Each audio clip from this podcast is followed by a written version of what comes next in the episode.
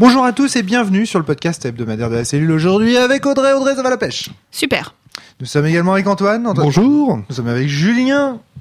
Hello. Nous sommes avec Amir. Salut. Alors, qu'est-ce qu'on va pouvoir faire avec ce fantastique peuple? Eh ben, tout simplement, continuer notre campagne de sens néant. Continuer, que dis-je La terminer. Elle est finie. Après un an, Tristesse.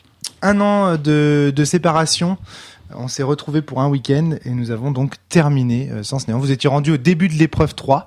Sniff. Vous avez donc euh, terminé, euh, vous avez fait quatre épreuves en un week-end. On a joué énormément. On a accéléré quelques, quelques éléments. On, en- on aura l'occasion d'en parler. Est-ce que Julien veut se lancer dans la description de la fiction? Parce que à chaque fois, c'est un peu notre Julien national qui nous présente la, la fiction de, de Sens Néant. Je vais essayer. Euh, je suis moins, j'étais Ah moins non. concentré ce week-end. Euh, Fais-le. donc, euh, on a alterné pas mal de, de discussions entre Classis et la fiction, donc de Sens Néant et l'exploration de de cet antra. Euh, la première euh, épreuve, c'était l'exploration de l'alarme d'Aziz. Et donc, euh, la question, c'était d'essayer d'aller chercher dans les puits de la cathédrale d'ombre. Euh, C'est le mausolée, je crois. Je sais plus comment ça s'appelle. Le bruit que vous entendez là est le bruit de la clémentine d'Antoine. Il est en train d'éplucher sa clémentine devant un micro unidirectionnel, donc on a une ambiance clémentine aujourd'hui. Bah bravo. Donc on va effectivement, vous allez entrer dans la larme d'Azilise Voilà. pour essayer de la de restaurer, parce que ah, on rappelle que lors des derniers événements, Azilise avait perdu l'intégralité de ses sens suite à l'immense tristesse qu'elle avait subie euh, du, du meurtre de, de de son amant, et donc vous allez essayer de la restaurer, de de lui redonner ses sens en exploitant le mausolée des ombres, euh, effectivement. Qui sert normalement à ressusciter les gens. Enfin, pas vraiment les ressusciter, c'est plus à en faire des zombies. Euh, mais là, on va voir ce qu'on a réussi à en faire. Allez tirer de l'ombre. Elle est tirée de l'ombre, c'est ça. Euh, donc on arrive dans un univers euh, froid et vide et triste où euh, l'eau a disparu et l'air est chargé de sel comme les larmes d'Azélise. Fait place à une. Et on découvre après que cette, cet univers est en fait constitué comme une carte du tendre et que donc on va y explorer les différentes euh, relations, les différentes émotions, les différents liens qu'Azilise entretenait avec, euh, avec le monde. Et donc on va explorer un ensemble de villes et de villages où on va apprendre des choses sur la manière dont elle se représentait le monde. Et euh, notamment trois de ces villages, que sont les trois tendres, euh, donc euh, tendre sur inclination, tendre sur estime et tendre sur reconnaissance, qui vont être symbolisés sous la forme de mogoches euh, corrompus, euh, déformés, très proche de, pour ceux qui connaissent, euh, très proche d'un univers à la Silent Hill, un peu avec Voilà. des barreaux partout, euh, des larmes de rouille sur les sur les statues. en plus, il y a une espèce de brume blanche. Il pleut du sel en permanence. Enfin, il y a, y a un côté très Silent Hillien. je Tout à trouve, fait. D'autant que nous, on arrive par un village qui s'appelle Nouvelle Amitié et qui est vide et où on apprend que globalement, elle ne voit plus rien venir par là depuis euh, longtemps. C'est-à-dire qu'elle s'est fermée au monde. Et euh, au fur et à mesure qu'on avance vers euh, le premier tendre qui est tendre sur inclination, euh, l'univers se détruit derrière nous comme un peu, moi je me le représentais un peu comme le néant dans l'histoire sans fin. Ouais. C'est-à-dire qu'au fur et à mesure qu'on avançait, la brume nous suivait et le monde, le monde. disparaissait. Tout à fait. Et donc dans chacun des trois tendres, on va trouver deux choses. On va trouver une représentation euh, de des statues euh, de Du cadran du de cadran Mogosh. de Mogosh, mais avec plus d'informations sur euh, Les les, cinq. les les cinq gargouilles. Parce que pour vous figurer le, le cadran, il faut bien sûr se figurer ce fameux carré muni de ses diagonales, carré sur lequel chaque trait symbolise un- une rune de Dieu ou un élément dans sens néant, donc l'eau, le feu, la terre, l'air, l'ombre, la lumière, etc. Et en fait, euh, il y a au sommet de ce cadran, euh, il y a cinq gargouilles noires, cinq encapuchonnés noirs en fait, dont les mantis sont illisibles. On ne sait pas très bien ce que l'artiste qui a créé le cadran a voulu représenter. Or, il se trouve que dans l'alarme d'Azilise, les golems vont pouvoir découvrir en fait l- à- la- la- la- le cadran tel que Azilise se l'imagine et donc découvrir qui sont, selon elle, ces gargouilles euh, noires. Et euh, donc, si vous voulez vous représenter ces gargouilles, si vous regardez le trailer de Sens Néant, je le mettrai peut-être tiens en illustration du, du podcast. Dans le trailer de Sens Néant, il y a une, il y a un, on voit le cadran de cette entrade, donc cette sculpture monumentale avec, et on voit les cinq, les cinq gargouilles noires sont, sont représentées sur le dessin de Valérie, donc euh, ça vous permet d'avoir un support visuel. Et là, vous allez démasquer en fait ces cinq gargouilles dans la, dans l'alarme. Exactement. Donc euh, à chaque fois, on obtiendra des, des- des informations différentes selon les, les temps sur lesquels on sera. Mais sur la première, on va trouver euh, que la, cen- la, la gargouille centrale, c'est un, un- La relation. la relation. Sur le deuxième, on va trouver euh, quatre autres gargouilles euh, qui vont alors, nous apparaître sans, sans qu'on arrive vraiment à y donner plus de sens que ça, si je me souviens bien. Et sur le dernier, on va trouver une version complètement difforme de la relation. Mais la première relation qu'on trouve euh, inspire beaucoup nos deux camarades à qui je vais laisser la parole pour décrire les choses étranges qu'ils ont faites. Alors juste Oui. un, un petit élément supplémentaire, c'est que toutes ces statues ont des formes humaines. C'est peut-être un détail pour vous, mais ça veut dire beaucoup. Parce que quand même, ce ne sont pas des, parce que les représentations qui sont sous les points, les cinq points, donc les six représentations qui se trouvent sous les cinq points sont sétentriennes. Alors que là, vous avez des humains.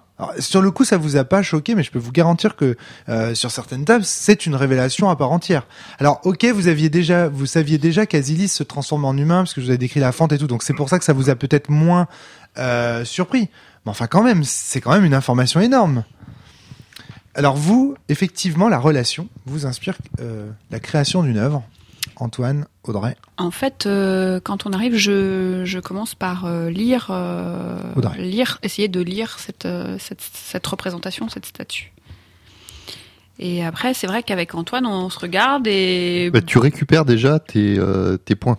oui, tout à fait. Quand on la touche, Quand on la on touche, restaure ses points de rayonnement. on restaure ses points de rayonnement. Et là, euh, et là nous a paru une idée absolument euh, extraordinaire, Comme d'habitude. c'est-à-dire de se dire si on utilisait cette manne de poids de rayonnement à son paroxysme et qu'on faisait, euh, qu'on en faisait un septentrion. Donc on a forgé Gratuitement, relation.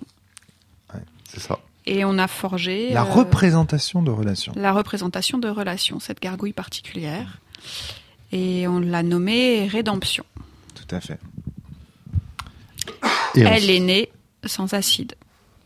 Alors ça, absolument. C'est Et vous avez été jusqu'à en faire un septentrien par on le a été rituel jusqu'à en faire un sétentrien deux fois. Enfin, on verra la deuxième fois plus tard, mais deux fois de suite, on l'a reforgé. Alors ça, c'est très intéressant. C'est-à-dire que dans la fiction de Sens Néant, je n'avais jamais vu ni entendu parler, vu moi-même ni entendu parler, de golems qui fassent l'amour ensemble et qui donnent lieu à un nouveau personnage. À l'intérieur de Alors- la larme d'Asilis. Alors que, comme vient de le dire Amir encore une fois en dehors des micros, Bah oui, j'aime- parler discrètement. Donc, alors que c'est un, rituel qui est présent dans la liste des rituels. euh, donc on pourrait s'attendre à ce que ça incite, invite quand même grandement les joueurs à tenter l'aventure. Eh bien non, ça n'avait jamais eu lieu. Jamais, jamais.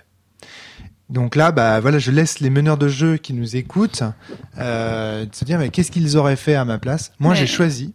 C'est surtout qu'on le fait à l'intérieur de la larme d'a- de, l'exploration de la larme d'Asilis. Donc euh, après, au moment où on en ressort, euh, bon, on verra ça plus tard, Ouais. mais c'est vrai qu'on on pouvait se, poser un petit peu la question à ce moment-là de euh, Bah. la réalité physique de ce qu'on faisait, quoi. Bon, ça, alors ça c'est vrai, mais de la du, de- du, Le nouveau golem que on crée en tout cas. le mausolée de l'ombre sert aux gens qui ont connu l'être disparu à rassembler les liens qu'ils ont avec cette personne pour la réincarner. Autrement dit, le mausolée de l'ombre, c'est un peu une chambre à faire l'amour à plusieurs pour créer pour donner naissance à plusieurs exactement pour euh, créer un septentrien. Par exemple, Recréer. voilà. Imaginons par exemple que Julien, on va prendre un, con- un cas un peu humain. Imaginons que Julien disparaisse, d'accord? Il meurt et chacun d'entre Ah. nous décide. On décide, on dit non, vraiment, on peut pas faire, on peut pas continuer cette table de sens sans Julien. Il va falloir qu'on le ressuscite. C'est ça la seule raison pour laquelle on ressuscitera, parce que très. Donc on se dit, allez, on va ressusciter Julien. Bon, on va dans le mausolée, Amir se met dans un trou, Antoine se met dans un trou, Audrey se met dans un trou, je me mets dans un trou, et aucune blague salace, Audrey.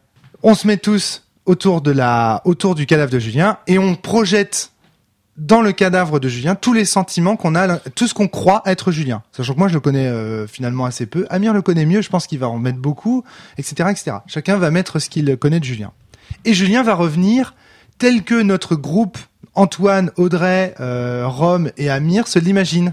Vous allez souffrir. Voilà le trip de la résurrection. Et donc, est-ce que, évidemment, la question qu'on se pose, c'est est-ce que c'est le ju- vrai Julien Falconet? Évidemment, bah non. C'est le Julien tel que ce groupe se l'imagine, tu vois. Donc, en fait, quand vous créez Rédemption, vous, vous, vous créez, en fait, la relation telle que vous deux, vous l'imaginez. D'accord Donc, du coup, vous créez un nouveau Sétantra comme on aurait créé un nouveau Julien en se mettant tous ensemble. Vous voyez, le truc Donc ça, ça va encore. D'ailleurs, lorsque vous sortez du mausolée de la résurrection, Rédemption apparaît au centre. Il n'est pas dans un trou avec vous. Il apparaît au centre du truc. Donc ça veut bien dire que c'est le fruit de votre euh, création collective. Il est un peu comme un contenu fictionnel maniable d'une partie de jeu de rôle, vous noterez. Oh Incroyable. On est terriblement surpris. Vous pouvez pas voir les grimaces qu'ils me font euh, autour de la table. Mais voilà. Et donc, euh, euh, Rédemption naît de deux golems. Et donc la question c'est est-ce qu'il est porteur d'acide ou pas? Sachant que vous, vous ne pouvez pas forger d'acide, vous ne pouvez pas donner des liens acides à ce personnage. Donc et pour moi, c'est une pierre, enfin c'est un golem pur en fait, l'acide. Comme une Dalès. Et comme tous les serviteurs de, des maîtres héritants de l'ombre. Donc c'est compliqué à gérer. C'est pour ça qu'au début, je fais le choix qu'il se fasse bouffer un élément. Vous avez voulu qu'il soit sétentrien, mais au départ, quand il sort, vous avez vu, j'ai décrit comme il va toucher Asilis et du coup, il perd un élément. Suis dit, comme ça, je retombe sur mes pattes. Euh, ça on l'a reforgé derrière Mais après, vous l'avez reforgé. Bon, c'est On a normal. insisté un peu. Ouais, vous avez insisté. Voilà. Ça, c'est intéressant. C'est aussi une habitude qu'a pris Ridger de transformer en chimère tous les artefacts qu'on croisait. important. Les artefacts importants. Il a transformé le testament de cet. C'est-à-dire, il, il transforme pas les brins d'herbe, les vents, les courants les d'air. artefacts, les, les Trucs trucs, vraiment, les trucs euh, balèzes. C'est-à-dire que s'il a tombé sur l'anneau unique, je pense que ça sera devenu son meilleur pote. C'était sûr. Non, mais ce qui est super intéressant, c'est que dans, Ouais. dans le monde que tu décris, euh, les sétentriens qui naissent de l'union de deux autres sétentriens euh, naissent avec de l'acide, normalement. Normalement, ouais. Tout à fait. Alors que là, Donc le nôtre est, corrompus. un, est une sacrée, sacrée espérance. Quoi. Une drôle d'œuvre, ouais. Ouais, Exactement. Amir, tu voulais prendre la parole, je t'ai vu lever la main. Ah non, ok. Euh, voilà. Donc déjà, euh, premier, euh, premier petit PNJ, un PNJ rigolo qui arrive, euh, qui va s'ajouter à la team à la sortie de l'alarme. Mais on n'a pas peut-être pas encore fini d'explorer, d'expliquer ce qu'on faisait dans l'alarme. Julien, je t'en prie. Tout à fait. Alors l'autre chose qu'on trouve dans chacune des trois tendres, ce sont euh, des asilises euh, enfermées dans une prison et qui demandent à chacune, euh, qui à chacune se plaignent de, ne de partir avant de nous avoir connus et qui nous demandent euh, de nous, de lui raconter ce qu'on se souvient d'elle. Alors chacun, on y a été de notre description et à chaque fois, elle laisse un ou deux médaillons. Euh, qui fait qu'à la fin nous sommes tous équipés d'un médaillon qui a un Une pouvoir. pierre. Une- C'est une pierre ou un médaillon En fait, c'est une pierre qui est enchâssée dans un médaillon. Pour être très, tout à fait précis, parce que c'est un, un, élé- c'est un artefact qui n'a qu'un seul élément. D'accord. Ça ne peut pas être aussi complexe qu'un médaillon.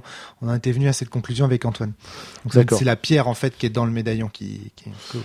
Et donc, euh, on le, on- et quand on le porte, ça nous aide à compenser. On gagne, euh, je crois, plus 10 dans la rune opposée à notre plus forte ou quelque chose Voilà, comme c'est ça. ça. Si vous êtes golem du feu, vous vous écopez d'un médaillon avec euh, plus 10 en eau. Si vous êtes, il y a, il y a que euh, Audrey pour qui j'ai fait une exception, parce que comme tu étais disciple de Lucie et que tu voulais à tout prix ménager à la fois ton ombre et ta lumière, te donnais un médaillon qui te faisait plus 5 en ombre et plus 5 en lumière. Ce qui est pas dans la base, mais personne me jettera des pierres euh, du désespoir absolu à cause de l'incohérence.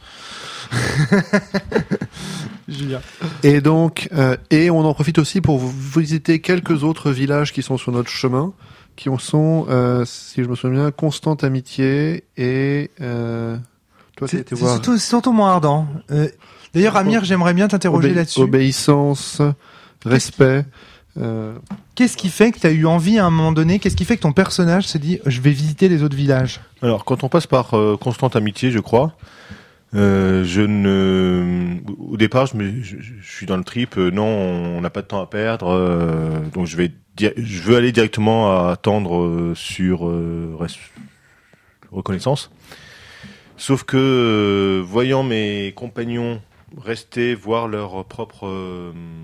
enfin, la, la- la vision d'Asilis de, le- de leur constante amitié, je me dis que Ton micro. au fond, oui, pardon, je me dis que euh, au fond, ces villages, ce sont les derniers souvenirs d'Asilis.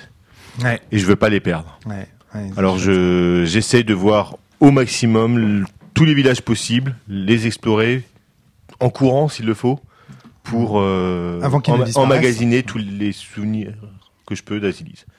Et donc je passe euh, par obéissance, et puis plus tard on passera par bonté et respect. Tu vois, à un moment donné, Audrey, tu me demandais, euh, parce que à un moment donné dans la dans la fiction, vous allez découvrir que vos golems, en fait, quand ils euh, ont des liens, ils les aspirent. En fait, ils ne sont pas aussi euh, bidirectionnels que les autres sédentriens. Et tu me demandais, est-ce que on aspire, euh, nous, en fait, en tant que golem, on n'aspire pas les les sentiments qu'on, tu vois?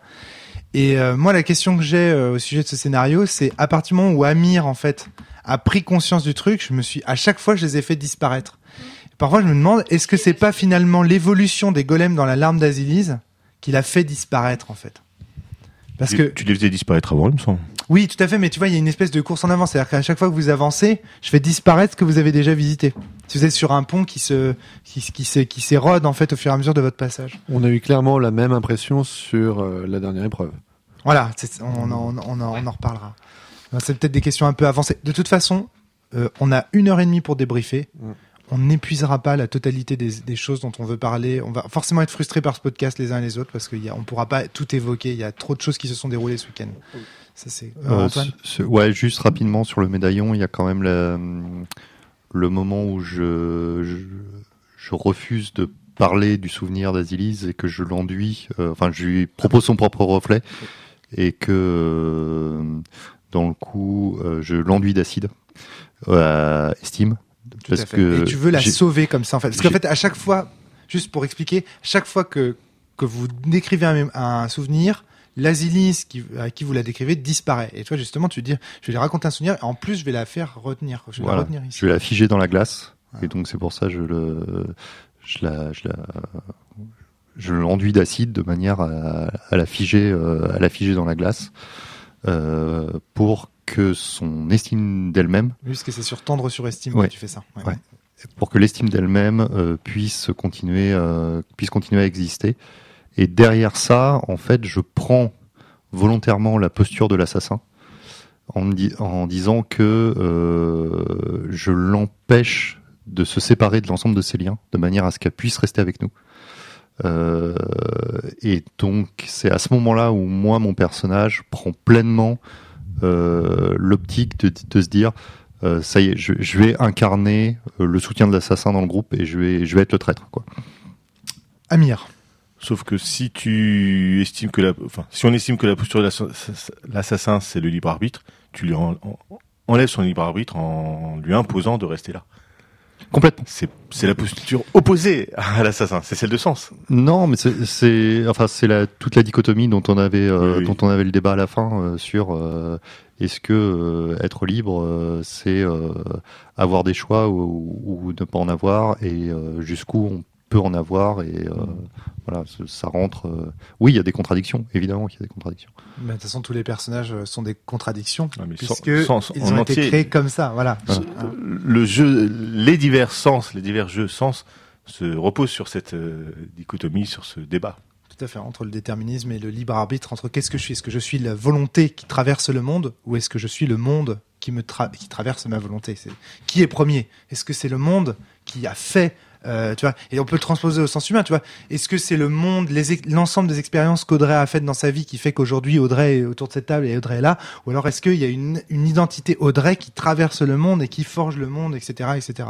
C'est toute la, la question de du déterminisme et du libre arbitre qui est au cœur. Et chaque personnage de sens est une contradiction, tu vois. euh, Et alors, euh, en plus au sens symbolique, mais aussi au sens euh, euh, ontologique. Et, enfin, euh, ne, ne, ne, parlez pas en dehors des micros, on vous entend pas, les amis. Hein. C'est comme si vous étiez euh, à l'autre bout de la maison hein, quand vous parlez comme ça. Donc, euh, c'est au sens physique du terme, puisque vous apprenez dans l'histoire que vous êtes né d'un paradoxe. hein, et on verra, on verra ça peut-être dans la suite de la, de la fiction. Donc, grâce à ces médaillons, vous franchissez un bras de mer qui vous fait arriver au testament d'Asilise, qui se trouve être une, une espèce de chapelle sur une lande aride, Où il y a trois gisants et trois vierges. trois vierges euh, qui représentent euh, les trois euh, deuils d'Asilis qu'on a déjà Vierge croisés. d'estime, vierge de, de reconnaissance, vierge d'inclination. Et six vitraux, dont un qui est détruit. Et puis ensuite, il y aura un pilier aussi. Et globalement, chacune de ces, chacun de ces éléments-là, en lecture euh, sentimentale, va nous donner davantage d'informations sur ce qui s'est passé. Le plus euh, nouveau. Sur l'histoire d'Azilise. Voilà, le plus nouveau étant les six vitraux. Euh, le premier s'appelant Mensonge et décrivant euh, le bonheur de Asilis et de son père. Voilà, donc la- l'enfance heureuse de la fille auprès de son père, enfin de voilà de cet entrailles d'Azilise. Mais il s'intitule Mensonge. Amir a bien noté ça. euh, Sachant qu'il y avait l'assassin dans l'ombre, de- l'acide dans l'ombre. l'acide dans La, l'ombre. la menace de l'acide dans l'ombre. Le deuxième, c'était euh, la. C'était. le- alors, je me souviens plus comment ça s'appelait. Que je reprenne mes notes. Le deuxième s'appelle la souffrance. Donc, la souffrance, c'est quand euh, le- l'assassin tue euh, donc euh, ses Non. tantras. C'est la souffrance, c'est le viol d'Asi- d'Azilis à l'acide Ouais, c'est ça. euh, par euh, ouais Il me semble bien. ouais. par le menteur. Vous voulez que je Et retrouve tu décris qu'il la malaxe pour la faire ressembler à son idéal. Voilà, alors en fait, quand dans Sens Néant, quand on est forgé contre sa volonté, c'est-à-dire parce que vous, quand vous forgez un myriadien, on, suppose par euh, défaut qu'il est consentant. C'est-à-dire en fait qu'en gros, il accepte que de prendre le lien que Bulle va lui donner, le prendre. On rappelle, hein, Éclat est le personnage d'Audrey, euh, Bulle le personnage d'Antoine, euh, Ardeur le personnage de Julien et euh, enfin Mont Ardent le personnage d'Amir. Donc quand par exemple Bulle, donc le personnage d'Antoine, choisit de sculpter une œuvre dans Sens Néant, on décide par défaut dans l'univers du jeu que quelque objet simple que ce soit a toujours envie d'évoluer et donc est toujours consentant pour être forgé. Quand on parle de viol dans Sens Néant, on parle de la forge d'un être sans son consentement. Donc c'est c'est pas euh, au sens. Il faut imaginer que euh, anthropologiquement parlant, la forge d'un être sans son consentement, du point de vue sétentrien, est comparable à la force euh, maléfique, si j'ose dire, et la, la force traumatique d'un viol. Donc c'est quand même vous assistez, enfin vous assistez ici à une histoire, à l'histoire la plus sombre, à la part la plus sombre de l'histoire euh, sordide de de d'Asilis. Donc vous apprenez en fait que Asilis euh, a subi euh, dans son enfance les sévices de l'assassin déjà. Euh, Audrey, tu voulais euh, continuer à décrire les vitraux, non? Est-ce que et sinon donnez-moi le livre pour euh, si vous vous voulez qu'on décrive tous les vitraux? C'est bon, allez. Je sais pas si c'est Je- alors, le troisième, c'est l'adversité. On y voit le menteur sous forme sétentrienne. Il tient en, Asilis en position soumise à ses pieds, mais on peut lire dans les, dans les yeux de celle-ci une révolte naissante. Le quatrième, ça, ça s'intitule Volonté, et on voit Asilis qui domine et brise le menteur, et euh, cela se fait dans la forêt des mille murmures. Tout comme d'ailleurs euh, la scène euh, qui s'appelle La souffrance. Ensuite, euh, ça c'est important pour la suite des événements. le cinquième s'appelle Renaissance, où on voit Asilis entourée de Bob, Gaïa, Freya, euh, Pulsar, euh, donc, Savane, la- la renaissance tout son entourage euh, et le sixième proche. euh, voilà. Et le sixième s'appelle La Liberté, Et et, il est il est brisé. Voilà. Donc Et là, on apprend, je crois que c'est mon personnage, mais je suis pas sûre, euh, en lisant, euh, en lisant dans les morceaux qui restent ou dans le cadre de la du vitrail que c'est Ténèbres qui a qui a brisé ce vitrail là. grâce à la dépense d'un point d'acide. Oui, Euh, oui, c'est oui, oui, impossible sinon. Tout à fait, ouais. c'est moi qui dépense un point d'acide Ah, effectivement pour, euh, Pour, euh, pour voilà. réussir à tracer À tracer qui est venu ici. Et c'est Ça- à- Pardon, excuse-moi, Julien, je t'interromps. Sach- Sachant que vous, euh, Audrey, enfin, euh, euh, Éclat a aperçu au moment où vous vous êtes endormi dans le mausolée que quelqu'un s'était glissé dans un puits à côté de vous, quelqu'un qui n'est aucun d'entre vous. Donc vous savez que vous voyagez dans l'alarme avec un passager clandestin. Et je l'ai croisé sur une tendre aussi. Et tu l'as, ouais, tu Oh, l'as croisé, effectivement. Pas sur une tente d'ailleurs, sur le premier village. qu'on- Et donc, vous avez- toi, toi, mais sauf que toi, t'as pas reconnu Ténèbres parce que tu connaissais Bah, parce que pas je la connaissais le. PJ, enfin le PNJ. Alors que toi, évidemment, et là, quand tu, Ardeur te parle de la description d'un manteau de glace, tu fais ah bah mais c'est mais c'est Ténèbres ça. Parce que toi, tu l'as bien connu puisque c'est une des maîtres héritantes de Ténèbres qui t'a sauvé la vie et qui s'est même couverte d'acide pour le faire. Donc tu te sens d'autant plus responsable de son destin tragique puisqu'elle fait partie des, des traîtres qui ont assassiné Savane. Euh, voilà. Comme on aura confirmation quelques temps après. Ouais. Euh, donc c'est à ce moment-là qu'un pilier s'élève sur lequel se trouve une, une pierre et les inscriptions sur le pilier nous indiquent euh, qu'il s'agit de la pierre du désespoir absolu, qui est aussi sous-titrée Linceul de l'ennemi, tombeau de sens et contresens. Donc euh, je crois que c'est Milan qui va, la- euh, enfin c'est Montardant Qui la prend dans les mains. qui la prend dans les mains et euh, Au moment où il la prend, il entend le souffle d'Asilis qui lui dit euh, Emporte la pierre, protège mes enfants euh, en, en mantis d'air, donc avec Louis. Enfin, en- parce que Asilis, ayant une fente, une bouche, elle est capable de parler à ce moment-là. Donc elle lui parle dans le langage de l'air en lui disant Emmène la pierre, emporte mes enfants. Et à partir du moment où Milan, pardon, où Montardant a la pierre dans les mains, euh, le euh, l'alarme d'Asilis cesse d'exister, se part en brume et euh, on reprend dans l'alarme de Classis et Milan, donc le personnage qui joue Montardant, donc le personnage d'Amir jouant Montardant dans la fiction de Classis, a la pierre en fait dans les mains. Donc on comprend que cette pierre est capable de traverser les ontologies et d'aller même euh, et qu'elle rejoint nos, nos philonites. Et qu'elle voilà qu'elle se elle fusionne avec vos armures donc euh, euh, à ce moment-là. Euh, donc ça c'est la, la troisième épreuve me semble-t-il. Au terme de cette épreuve, on va se coucher, je crois, parce qu'on est fatigué. Je sais plus comment ça s'est passé exactement. si Ah on non, a- ça c'était déjà le lendemain. C'était déjà le lendemain, ouais. Ça, déjà le lendemain. Alors, premi- la première partie est assez euh, décevante. On comprend que hum, on- quand on, on commence à jouer vendredi soir, on comprend qu'on est fatigué, que ça fait un an qu'on n'a pas joué. Ça a été extrêmement difficile de se remettre euh, dedans. Euh, On a été se coucher juste après la première tendre en fait. D'accord. Ouais, donc soir. là, on est déjà dans- sur le lendemain. Donc là on est déjà, on est déjà euh, samedi matin, on est déjà, on, on se- on a fini de se chauffer, on peut se lancer. euh. T'as oublié de préciser qu'il y avait des écritures de lumière aussi sur les sur les sur les sur les différents bas-reliefs. euh, C'est vrai que dans les Ça, trois tendres, il y avait eu beaucoup de, Il y a eu beaucoup d'infos en il y a eu beaucoup beaucoup d'infos. qui vous repoussaient à l'enquête métaphysique en fait. Avec euh, la petite phrase codée et tout ça, bien Ouais. sympa. Donc vous avez euh, vous avez quand même bien bien avancé de ce côté-là. Mais au sortir de l'alarme, moi je trouve que vous vous ressortez avec un certain nombre de convictions sur euh, la suite de l'histoire, sur euh, tout ça. Bah, D'autant qu'on retrouve euh, euh, toujours pas revenu, mais avec le ventre dans lequel on sent ses enfants, les fameux enfants qu'elle nous a confiés, dont elle nous a confié la protection. Donc Aziz est non seulement devenue humaine, mais elle est enceinte. C'est ça. J'entends pas ce que tu dis, hein, Antoine. Donc, à partir de là, euh, on se pose la question de où est-ce qu'on va aller, la question de présenter les enfants d'Asilis à Polygone. Polygone, Parce que Polygone euh, attend attend, voilà. impatience. Une prophétie dit qu'un jour, euh, des êtres munis de, de bouches, capables de souffler par eux-mêmes, viendront et donc seront les descendants de sa déesse. On annonce à Indalès que une des traîtresses, c'est donc Ténèbres qui, euh, qui, qui était sa maîtresse.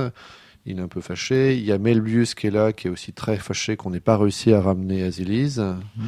Et on monte tous ensemble sur le bateau euh, De Cumulonimbus. de Cumulonimbus, l'Alizé. euh, pour essayer de, retourner, de, re- de faire route vers Polygone. À ce moment-là, Rédemption a été blessé par le contact avec Asilis et euh, Bulle et, et Cla euh, se- décident de le reforger par un rituel de l'amour dans la cale euh, pendant qu'on va qu'à nos occupations. Jusqu'à ce que euh, Ardeur aille voir euh, Cumulonimbus et tombe en fait sur Cumulonimbus, Ténèbres, euh, plus euh, Bélial et Melbus. Melbius et qui se retournent plus ou moins tous contre nous. Euh, Mais en fait, c'est- Et on vous a fait des boîtes. Pour récupérer la, la on en a pris pierre plein la euh, tronche. Ah ouais, ouais, du désespoir absolu. On a beau s'y mettre tous les quatre, on s'est face à quatre maîtres héritants, effectivement, on se fait vous déboîter. n'avez pas d'armes. Vous comprenez qu'il y a une grande différence entre. On a des armes, mais on n'a pas a des, armes, armes. de maître héritant. Ouais, Donc euh, bon, on Mais est euh, balayé euh, d'un revers et on tombe. donc on, on apprend quand même beaucoup de choses sur qui, sont- qui sont les traîtres qui ont buté Savane. Bah oui. Vous sentez la présence de ténèbres sur l'Alizé, vous comprenez que c'est là qu'elle a fui. Euh, il y a aussi cette histoire de pierre que Melbus veut, veut prendre. C'est-à-dire, Bah, Melbus, il la prend en fait. Hein, Concrètement, il dit à c'est mon ardent qui l'a. euh, ok, ben on lui prend la pierre, on lui pète la tronche et puis euh, voilà. Alors il vous propose quand même de s'allier à eux. Ouais, il nous propose de s'allier à eux, euh, mais en même temps, euh, Melbius euh, dit que de toute façon, euh, la pierre est la seule solution et que euh, il veut que tous les sétentriens et, euh, et tous les hum, Myriadien. les myriadiens entrent euh, entrent dans la pierre et qu'il fera absolument ce qu'il faut pour faire tout ça, Ouais, Donc, sans leur laisser aucun choix. Il demande pas, il exige. Il exige, voilà. L'idée c'est que la pierre aspire les mantis en fait. Elle est, c'est un aspirateur en fait à mantis et euh, les les comment dire- et elle coupe la pierre euh, résistant à toute analyse coupe les sétentriens. euh, Enfin, fait, fait monde à part, voilà, faut dire ça comme ça. Elle fait microcosme en fait.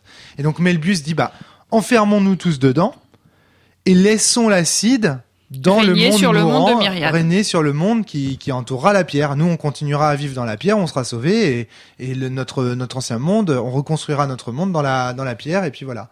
Et ça, c'est l'hypothèse de Melbus de dire bah on peut vaincre la corruption en la laissant derrière nous et nous, on s'enferme tous dans la pierre et tout ira bien. Et vous, vous souscrivez pas du tout à cette thèse. Euh, toi, Éclat, tu t'opposes à l'idée que ce soit coercitif. Ouais. C'est-à-dire qu'il faille. Mm. Tu veux que, tu veux que, concrètement qu'on puisse laisser le choix. Euh, Moi, toi, je- toi, euh, à moi, c'est le truc, c'est que on sait pas ce qu'il y a derrière la pierre. On sait Voilà. pas, on sait pas s'il y a un monde, si on peut créer, si on est détruit. On sait pas si on peut en ressortir si, au cas où on n'est pas détruit. On ne sait rien de cette pierre. Tout à fait. Donc, euh, Puis c'est un surtout, gros risque. euh, on ressort là, quand même, on, on ressort de l'alarme euh, d'Azilise où euh, on a vu euh, trois euh, euh, affu- enfin, ressentant une, une horrible tristesse d'avoir été enfermées toute leur vie. Et euh, ce qu'on nous propose comme solution, c'est de s'enfermer dans un caillou. C'est pas super glamour en fait. par les mêmes personnes qui obligeaient Azélise à être enfermée.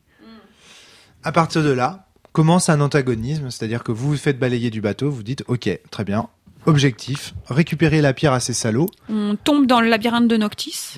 Voilà, vous- pour- reste euh, reste sur le vaisseau euh, rédemption euh, Et- et et le testament de, et espoir, et espoir le, le testament de. Ce qui est très cohérent d'ailleurs. Carrément carrément ouais. c'est parfait Euh, donc là, je vais résumer à gros traits parce que ça fait déjà 30 minutes de fiction. Je pense qu'il faut là, il faut accélérer. Euh, en gros, à partir de ce moment-là, il y a un antagonisme fort qui est posé. Vous savez qui sont les méchants. Ce sont les corrompus qui, qui règnent sur le vaisseau et qui veulent enfermer la, la pierre. Et vous décidez de dire, ok, on va les empêcher concrètement de le faire. Pour ça, on a besoin d'armes de maître héritant. Et vous allez donc d'abord aller à l'école de lumière pour essayer de, pour que, essayer de faire en sorte qu'Éclat puisse hériter d'une, d'une arme de maître héritant celle de Lucie. Problème, quand vous arrivez, c'est déjà la merde, il y a la guerre partout, euh, euh, c'est compliqué, il y a déjà des, des, des, des, des affrontements. Au cours de ces affrontements, vous confondez Melbus, vous affrontez Melbus, tu récupères l'arme de Lucie qui te permet de vaincre Melbus, Deus se laisse enfermer dans la pierre et la lumière disparaît. Mars commence à... non elle disparaît pas puisqu'on est encore deux à la portée Pardon, au moins deux pardon. La lumière disparaît sur euh, Myriade, mais et vous, euh, vous euh, gardez effectivement des mantis de lumière sur vous. Tu voulais intervenir, Julien, dans cette description? Juste une chose, c'est que contre toute attente, en essayant de convaincre Melbus de se ressaisir, je me retrouve, Deus de se ressaisir, je me retrouve euh, maître, Ah oui, maître héritant du compas de Melbius, Ouais. qui, vient d'être vaincu et brisé, et qui donc n'a plus de porteur, Ouais. ce qui n'était pas tout à fait ce que souhaitait Ardeur, qui voulait récupérer l'épée de Une arme Bélial. de feu, ouais, mais, en fait, euh, le destin a voulu que tu récupères une arme de lumière, C'est ce qui s'est passé. C'est génial ça. C'est c'est génial. Euh, parce que justement, tu vas dans le, au moment où Deus se laisse enfermer, tu essayes d'aller dans sa larme pour le convaincre du contraire. Et euh, il, euh, même si il est trop tard pour lui, euh, il te, il t'offre une arme d'héritant pour te dire bah voilà, je, je peux pas venir t'aider, mais je te donne l'arme de mon père. Il, C'est quand même très beau comme comme passage. il se ressaisit une dernière fois. Donc euh, voilà. Donc le problème c'est que du coup tu as une épée de lumière alors que toi tu es un septentrien du feu. c'est assez, euh, ça va être assez amusant pour la fin de la campagne. Euh, Bull lui en fait renonce à parce que tu- alors pourquoi tu renonces à avoir une épée de maître héritant Alors, je, je renonce parce que euh, moi, je vois mon personnage comme euh, le représentant de l'assassin. Donc, le, le, le golem d'Asilis, mais pas de la Asilis vivante, la Asilis en stase telle qu'elle est actuellement. Et, euh, et je l'ai forcé à ça, en fait, euh, par le biais de lui avoir empêché de partir en figeant son, son estime de soi. Je l'ai forcé à ça. Euh, donc tout mon jeu à ce moment-là, sachant que j'avais déjà mis euh, des, de l'acide sur euh, le pouvoir, sur l'ego, ce genre de choses pour euh, pour pas chercher à ce que mon personnage ne soit pas mis en avant. Tout le jeu de Ridger qui, qui joue Bulle derrière, c'est de, de se dire à la fin de l'histoire, je vais être du côté de l'assassin, donc je vais être du côté des antagonistes, et moins je serai puissant, plus ce sera facile pour eux de me vaincre Voilà, pour les ça. autres joueurs. Tu sais que tu vas de toute façon passer à l'ennemi à la fin de la C'est ça, partie. et donc, ça. euh, Et je suis déjà possesseur de tes- du testament, donc qui est euh, l'acide par, euh, par essence. bien sûr. Et euh, rien que ça, ça va être difficile à vaincre. Si en plus j'ai une lame, une lame du trima, Ouais. ça va devenir très très compliqué. Tu te dis pour en eux. fait mon arme je l'ai déjà c'est espoir en fait. mon arme, je l'ai déjà, Voilà, c'est espoir, mais, mais derrière, euh, ce que je pense, c'est euh, je, je vais, si je commence à jouer l'opposition contre eux, je vais vraiment les défoncer, quoi, et ça va être compliqué Il y a pour un eux. truc vachement christique dans tes persos quand même. hein. C'est dingue. hein. Tout contradictoire surtout, c'est que tu es convaincu euh, que le truc de l'assassin c'est le, bon rôle? Tu, Non. c'est ton choix? Bull est convaincu, Ridger l'est pas du tout, en fait. D'accord. Donc il y a le conflit entre Ridger et Bull. ça. D'accord. Ok. Ouais. C'est pour ça. C'est que euh, je vois ça dans la logique de Bull, qui se dit tout me pousse vers là, vers cette issue-là. Euh, Ridger dit euh, ce sera mon moyen à moi d'appuyer sur la fiction à ce moment-là. Et, euh, et en même temps, Ridger se dit euh, si moi j'étais vraiment dedans, bien sûr que je le remettrais sur la tronche euh, aux autres. Mais là, je peux pas jouer ce, ce rôle-là. Et je je- vais être l'opposition des autres. quoi. Alors moi, moi, moi, l'interprétation qu'Antoine fait de son personnage me fait rentrer dans des profondeurs théoriques abyssales. Je veux bien m'y risquer, parce que moi, juste p- 30 secondes. Sens Néant était un roman. Dans le roman, Bull, c'est le personnage d'Anakin. euh, C'est le, c'est le mec euh, qui va suivre les, les héros pendant tout le truc et en fait qui va se révéler être l'un des personnages, des antagonistes principaux dans le combat final. D'accord? C'est un, un perso comme ça. Mais c'est Ridger qui le joue. Donc dans la version Sens Néant jeu de rôle, il a la possibilité d'empêcher ce grand méchant en fait d'émerger. En fait, la bulle, c'est quoi? C'est la pression de Ridger sur ce méchant pour vous permettre de gagner à la fin, en fait. Donc c'est vraiment ce perso, en fait, il est. il- Enfin, je, je me trompe pas, Antoine. non, hein. non, c'est c'est ça. exactement ça. Parce que moi, j'ai vu, en fait, au fur et à mesure, tandis que vous, vous étiez en train de jouer, Antoine, à chaque fois qu'il s'ajoutait un point d'acide, il n'avait pas besoin de vous le révéler puisque vous n'êtes pas censé le savoir. Eh ben, il me montrait l'acide en fait qu'il se mettait. Et je voyais en fait que l'acide qu'il se mettait, c'était la- le point de vue de Ridger sur la fiction de sens néant. C'est ça. Alors que son, alors que Bull avait un tout autre point de vue. Donc en fait, dans le personnage de Bull se joue une confrontation de points de vue entre le point de vue du joueur et le point de vue du personnage joué. Hein, on est, on est, Ouais, on s'entend bien. Donc, euh, et je pourrais aller très très loin dans la, la, là où ça va, dans la compréhension qu'Antoine avait. Pour moi, Antoine, quand il est sorti de l'alarme d'Asilise, il avait fini sans néant. Pour moi, il pouvait. D'ailleurs, Classis Ah bah, te l'a proposé, il t'a dit, je te sors de l'alarme. Je pense que tu as moment-là tout où- compris, en fait. C'est à ce moment-là où je, je, je sais que je serai du, du mauvais côté à la fin, quoi. Voilà. Enfin, du mauvais côté, de ce qu'on estime être le mal. Puis vraiment, tu m'as, tu m'as fait des réflexions et tout. Alors, il faut voir que dans l'alarme de Classis, pendant toute cette fiction, il s'est déroulé aussi des trucs incroyables. C'est-à-dire que les bugs lui en ont mis plein la gueule, quoi. En- dans l'alarme de Classis, vous l'avez assassiné, quoi. Surtout Audrey et Antoine. Ouais. Parce que je vois Julien qui montre euh, Audrey et Antoine du doigt. Effectivement. Parce que vous aviez compris, en fait, à ma gauche, là, parce que là, je suis à droite de vous, mais, enfin, vous êtes à droite de moi, mais moi, quand j'étais MJ, vous étiez à ma gauche. Vous aviez compris et presque fini le jeu. Ouais. Ce qui a créé une petite tension pour moi en tant qu'animateur du contrat social de la partie, c'est-à-dire que je voyais bien que Amir et Julien étaient OK pour continuer à jouer dans la fiction sans néant, alors que vous, vous étiez déjà en mode, bon là on va confondre Classis, on sait que c'est lui l'assassin, on va lui péter la gueule. Tu vois, il y avait, il y avait le côté, euh, il y avait la table, il y avait ceux qui disaient, ouais mais non, on n'en sait pas encore assez sur la fiction sans néant, faut qu'on aille plus loin. Et en fait, les deux avaient raison, je pense, tu vois. À ce Il y, y a même eu un- une discussion là-dessus. Voilà, Euh, il y a eu une discussion entre joueurs pour. euh, Ouais, il y avait quand même, euh, moi j'avais quand même à cœur de percer le, le, le problème posé par Bob euh, avant ça, de avant de disparaître quoi. Quand tu sors de l'alarme, tu En es fait, quand je sors- l'assassin. Ouais, quand je sors de l'alarme, je suis convaincue que Bob est l'assassin euh, à cause du vitrail qu'on voit qu'on qu'on voit dans la, la chapelle de d'Asilis en fait. Euh, il est toujours là au bon moment. Euh, je trouve que c'est, je trouve qu'il est hyper louche. C'est le conteur d'histoire. Dans Sens Néant, donc euh, c'est le conteur d'histoire, c'est celui qui raconte des, qui affabule, qui Un de enjolive. tes arguments, c'est de dire aussi, ben, Mm. on sait qu'Asilis l'a brisé, et comme par hasard, à côté d'Asilis, il y a un arbre. Et on Ouais. sait que quand les sétentriens partent en morceaux, c'est-à-dire quand ils sont brisés, ils se transforment en perroquets, en cage, en arbre, en machin. Ils explosent en, mi- en myriadiens, en fait. Et Donc la ça seule se trouve, La seule question que je me pose en sortant de la lame d'Asilis, c'est est-ce que Bob a gardé le souvenir d'être l'assassin ou pas? Est-ce qu'il assume ce rôle? Ou pas Est-ce que c'est lui qui dirige les opérations ou pas En fait, Ouais. c'est ça le truc.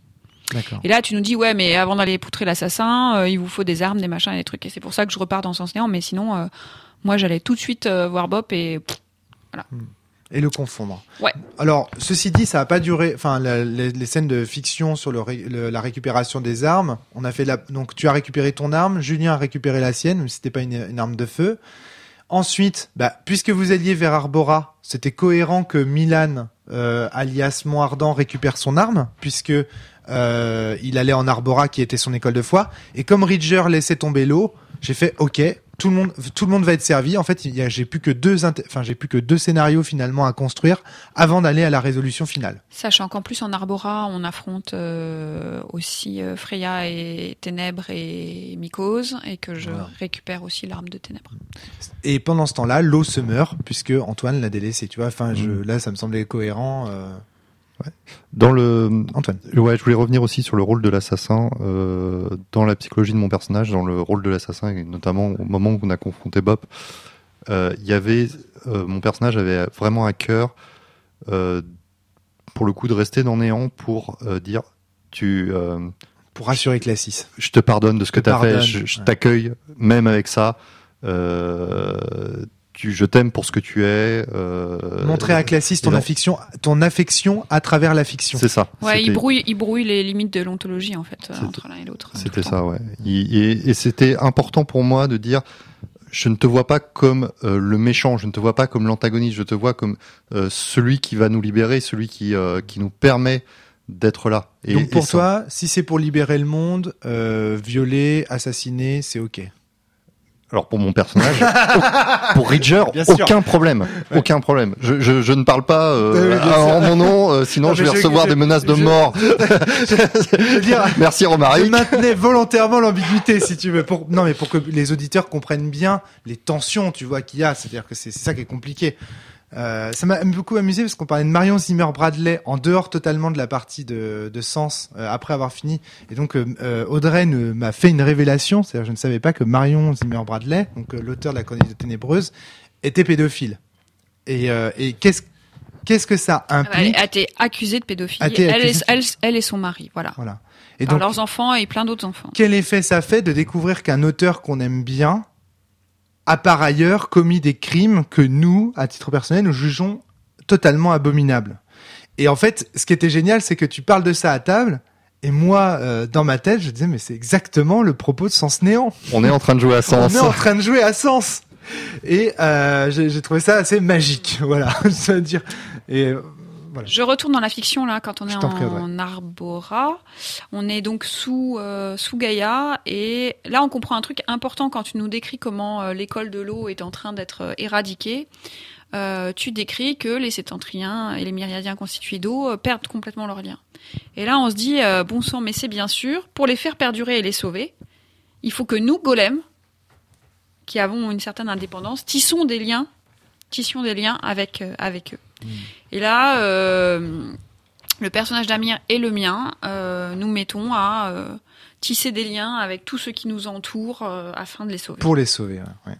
C'est-à-dire le lien est la façon de de l'es- sauver. de l'extinction. voilà. Parce qu'il faut être très clair, les liens dans Sens Néant sont bidirectionnels.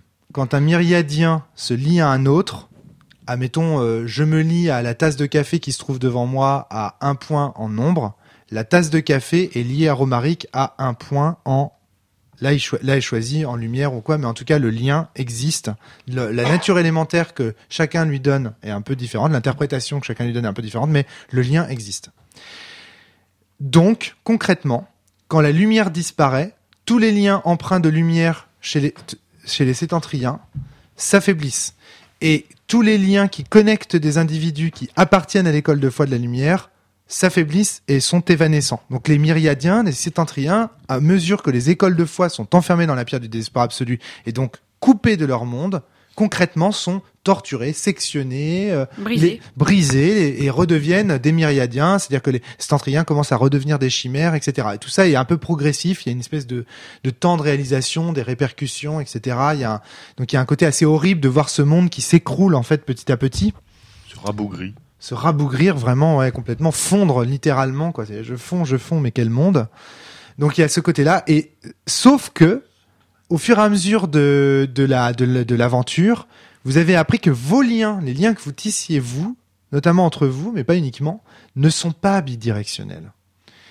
Et donc vous, vous semblez échapper aux conséquences, aux répercussions que l'enfermement des runes dans la pierre du désespoir absolu provoque pour les autres. Et donc vous dites, si je me lis, je sauve en fait ce qui euh, les, les- exactement la même réaction que Ardent quand il est dans l'alarme et qui se dit Asinis va disparaître, mais il restera son souvenir en moi. C'est exactement un peu, c'est un peu les mêmes, les mêmes procédés. Il y a un petit truc qu'il faut, qu'il faut préciser, Excellente idée. c'est que quand on est dans l'école de la lumière et que Éclat discute avec euh, Lucie, Lucie lui apprend qu'en fait, les golems ont été forgés Très dans les forges de miroir, dans les forges de, dans les forges de Lumnos. Et à, Lumnos, tout à fait. euh, c'est Lumnos. Lumnos, oui. Ouais, tout à fait. Et, euh, et du coup, euh, moi, je fais le rapprochement quand on est ensuite sous Gaïa, avec cette histoire de, de lien, euh, qu'en fait, on a été forgé à partir de pierres du désespoir. Absolu, exactement. ouais. Je- vous le faites à ce moment-là, le rapprochement? Je crois, ouais, Ah ok. Et donc, du coup, vous comprenez que chaque golem, en fait, mais golem, en plus, le mot, ce que je vous disais dans la voiture hier, le mot aurait dû évoquer quelque chose pour vous, tu vois. Un golem, c'est un, un constru- une construction de pierre, tu vois. C'est, c'est, enfin, dans la, dans la fantaisie, quoi. Et donc, du coup, effectivement, vous découvrez que vos personnages sont forgés de pierres euh, du désespoir euh, absolu.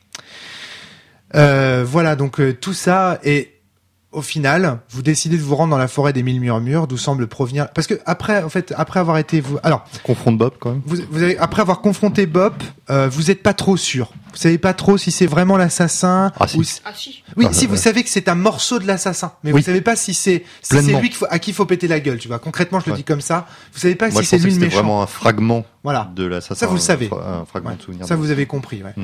Mais vous savez pas si c'était lui le grand méchant de l'histoire. Tu vois, il restait encore un doute à ce sujet-là. Est-ce que c'est lui qu'il faut éliminer pour ça. éliminer la corruption? C'est ça le truc. Donc, vous dites, ok, on va rentrer dans la forêt des mille murmures. Mais d'abord, on va faire un petit détour. On va aller en Arbora et je vais demander, en fait, euh, concrètement, à Milan euh, alias Montardant dit, bah, je vais demander à Gaïa de me, faire hériter d'une arme pour pouvoir euh, Écorce, donc, qui est ta maîtresse, décide de s'enfermer dans sa lame toujours ardente et te la, te la confie. Et c'est là que Mikos... Alors, alors qu'elle n'est pas d'accord. Non, non, elle dit à Gaïa, attention, néanmoins, quand vous aurez confié votre arme, si Montardant l'éloigne, vous serez menacé. C'est ça. Elle, elle est pas pas d'accord, parce que sinon elle serait pas enfermée. Elle est, elle est d'accord pour te la confier. Elle pense que t'en es largement digne. hein. Mais elle disait que c'était une mauvaise idée, justement, parce Voilà, que ça laissait c'est une mauvaise euh, Ga- idée. Gaïa. euh, Voilà, sans défense. Mais à travers ce mentis-là, elle veut juste dire qu'elle qu'elle aime Gaïa et qu'elle a envie de rester auprès d'elle. Tu vois, c'est plutôt ça qui se jouait à ce moment-là. Et donc, au moment où il récupère son arme, Mikos ouvre la porte de transfert qui se trouve sous la Arbora et fait entrer, alors qu'ils avaient fait, ils s'étaient fait chier à construire des remparts, il fait entrer le mal par l'intérieur, tu vois. Et vous, vous l'empêchez à ce moment-là, vous le combattez, et vous On savait qu'il y avait un traître, on savait pas qui. mais vous savez pas qui. hein. Et le pire de tous, parce que capable d'ouvrir une porte euh, sous la sous la forteresse, qui est quand même un odieux, quoi. C'était le, le pire traître possible, en fait. Globalement, il y a un combat sous l'Arbora, euh, dont vous émergez victorieux. Vous sauvez Gaïa, vous sauvez même Fréja, ce qui est très très fort, grâce à Bulle, qui décide. euh, ouais, Je prends l'acide de, de tu prends Fréja la suite de Fréja. Tu libères Fréja en fait de Ouais. son par le biais de très beau. par le biais du testament. très justement. très beau. Ouais. En se, en te couvrant toi-même d'acide, enfin, tu choisis Oui, bien vraiment, sûr, tu sacrifies beaucoup. hein.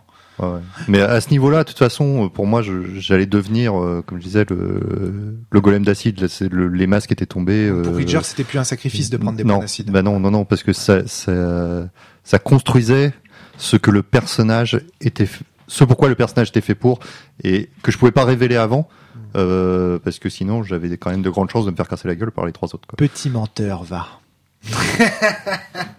Petit menteur. Bien sûr. ou grand menteur. Euh, donc euh, vous, fort des armes, chacun a son arme maintenant. Hein Il faut Ridger a- toujours se, se méfier quand les personnages de Antoine sont sont sympas. sont non non non euh, non plus d'ego, euh, sont faibles, euh, sont euh, En tout cas, voilà, euh, vous avez chacun une arme, et là, bah, c'est le moment de de- d'un- d'achever cette histoire, de refermer le livre. Euh, vous allez dans la forêt des mille murmures, vous découvrez l'identité de l'assassin, confirmez qu'il s'agit bien euh, de Bop. Malheureusement, pendant ce temps-là, bah, les écoles de foi se meurent. Myriade est en train gentiment de mourir et de devenir euh, Mars, en fait, la rouge. Alors, c'est pas Bop l'assassin, c'est l'ultimate, l'ultimate terre. Voilà, tout à fait. ouais. Oui. Alors vous découvrez. Oui. Pardon. Effectivement, non mais Kerry, enfin euh, Julien a raison. Euh, Il y a effectivement cette, euh, cette cette cette découverte que en réalité celui qui s'est couvert d'acide pour euh, assassiner cet entrain, c'est euh, celui qui devait le servir et le protéger, son premier serviteur, l'Otrima de Terre. Donc vous découvrez également qu'il est le père euh, de cet entra. C'est très particulier. Et que c'est à, la demande de cet entra qu'il l'a tué. qu'il le tue. Hein. Pas sûr. Pas- Ok, ok, ouais, ouais, non mais c'est. De toute façon, c'est quand même une histoire où les, pères- les pères euh, se retournent contre leurs propres enfants. hein. Ah ben oui, c'est sûr. Melbius, c'est ça aussi. hein. Très bien. Euh, je, je, je je veux pas rajouter de commentaires parce que après, au terme de cette fiction, je vous demanderai après de me raconter Où, des où scènes. les, où les pères tuent les enfants. Euh, Classis avait adopté Céline, il l'a tué.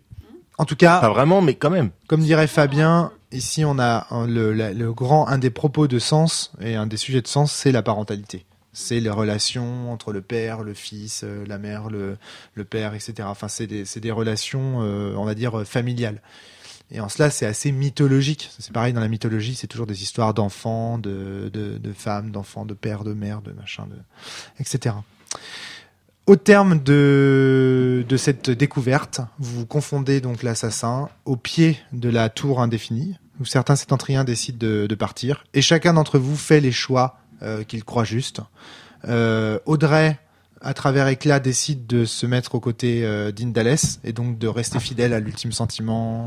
Ouais, en fait, je, je pars du postulat que Asilis, qui est présente sous forme humaine et, et donc absente au monde, euh, a découvert euh, sa propre forme d'ultime sentiment et que c'est ça qui l'a transformé et qui lui a permis d'enfanter.